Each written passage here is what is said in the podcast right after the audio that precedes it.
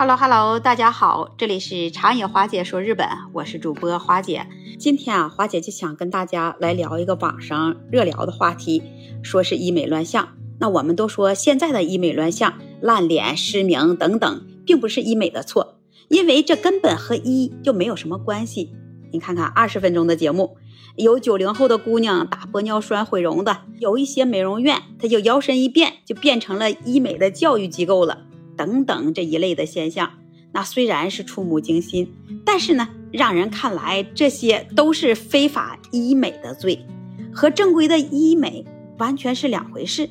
因为发生的场所它不在医院，操作的人员他也不是一个医生，那使用的材料也不是获批的医疗器械。医美是具有消费属性的医学科学，那求美者啊，并不是啊有着非常急迫的治疗需求。呃，他们追求的是生活质量的锦上添花，求美者并没有冒险的必要，那安全稳妥才是一切的前提。其实这医美的乱象呢，它是来自于三个方面：不合格的产品、无资质的人员、非疗的治疗。不仅仅是医学，那对于任何一门学科来说，这三点也都会造成恶劣的后果。这几年，这医美机构的驱动力。它发送了深刻的转变，综合性的医美机构，它基本上都是靠着营销广告来驱动；医生创业的机构呢，它基本上都是技术的驱动。但是最厉害的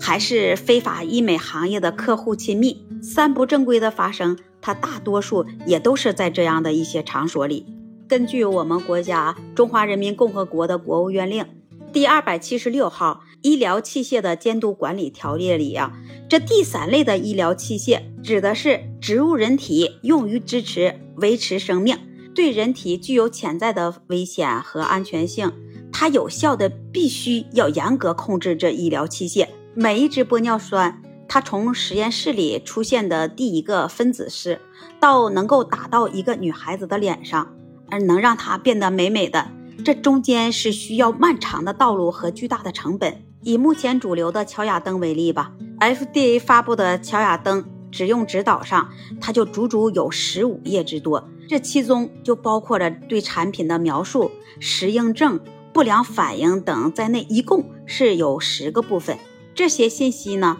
都是基于对产品的不同阶段和不同部位临床使用的数据的汇总。那在这十五页指导的背后呢，那是精心设计的临床研究。是大量的数据统计，是数据结果的研读，以及临床研究后真实世界观察的结果。所以说呀，这医美的产品，你不管是药品也好，还是器械也好，那都一样，都是经过要层层检验和审查，获得批复了，那才可以上市的。在上市以后呢？它还要再进行持续不断的观察和分析，以保证发现，在临床研究阶段没有发现的潜在不良反应。然而呢，那随着医美市场的快速增长，许多小作坊都开始生产这医美产品了，成本低廉，甚至啊只需要几毛钱或者是一块钱，经过层层的转售，再经过非法行医的人员的手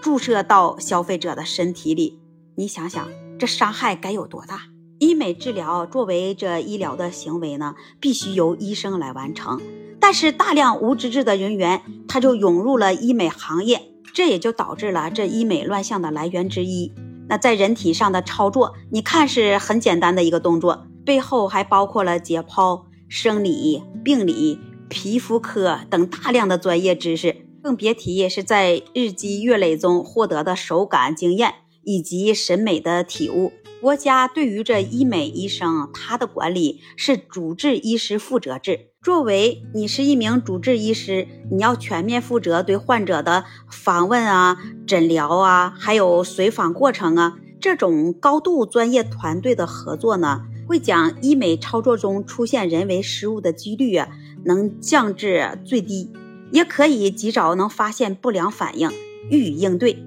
以最大程度来保障求美者的安全。最后是不规范的操作，呃，依然是以玻尿酸为例。即使你有着解剖的技术，也熟烂于心，但是由于这人体呀，你作为一个个体的变异，一个简单的推注动作都会包含了许多的注意事项。对于求美者来说，你一个疏忽导致的结果可能是终身的。那对于医美医师来说呢，他避免每一个不当的操作，既是应该达到的专业素养，也是对于求美者的不可推卸的责任。随着执法的力度的加大啊，这医美机构如果你选用不正规的材料和医生，都会受到严格的处理。因为绝大部分的医美机构是经过严格的监管，都能按照三正规的要求来提供安全的医美。所以呢，对于这求美者来说，你安全变美的第一步，你就是要先找到一家正规的医美机构。医美这个学科和其他的医学学科都是一样，